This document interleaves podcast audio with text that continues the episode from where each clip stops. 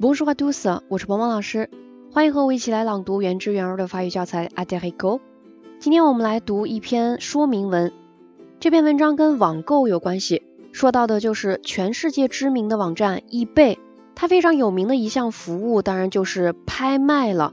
那么今天这篇文章就是来介绍一下它的这个拍卖流程究竟是如何操作的。那接下来我来示范这篇文章的常速朗读版本。请你打开你手机页面上的文字稿，跟着鹏鹏老师一起来大声朗读。如果你觉得我的语速比较快，那在下一个音频当中，我也专门为你录制了一个慢速跟读的版本，你可以反复练习模仿跟读。那么接下来就请你跟我一起来大声朗读这篇文章。Allez, c'est parti. La folie des enchères. Les enchères sur eBay, comment ça marche? Le client choisit l'objet qui l'intéresse affiché avec une mise à prix.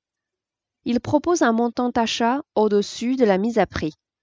À la fin des enchères, une date et une heure précises ont été fixées. L'objet est adjugé en meilleur enchérisseur. La commission versée au site est à la charge du vendeur. Des objets inattendus sont vendus des fortunes sur IP. Il y a quelque temps, par exemple, une parcelle de 4200 mètres carrés sur l'île Water Island, dans les Caraïbes, a été mise aux enchères à 385 000 dollars. Mais il y a pire. Un cornflakes de la forme de l'État de l'Illinois a été vendu pour 1350 dollars.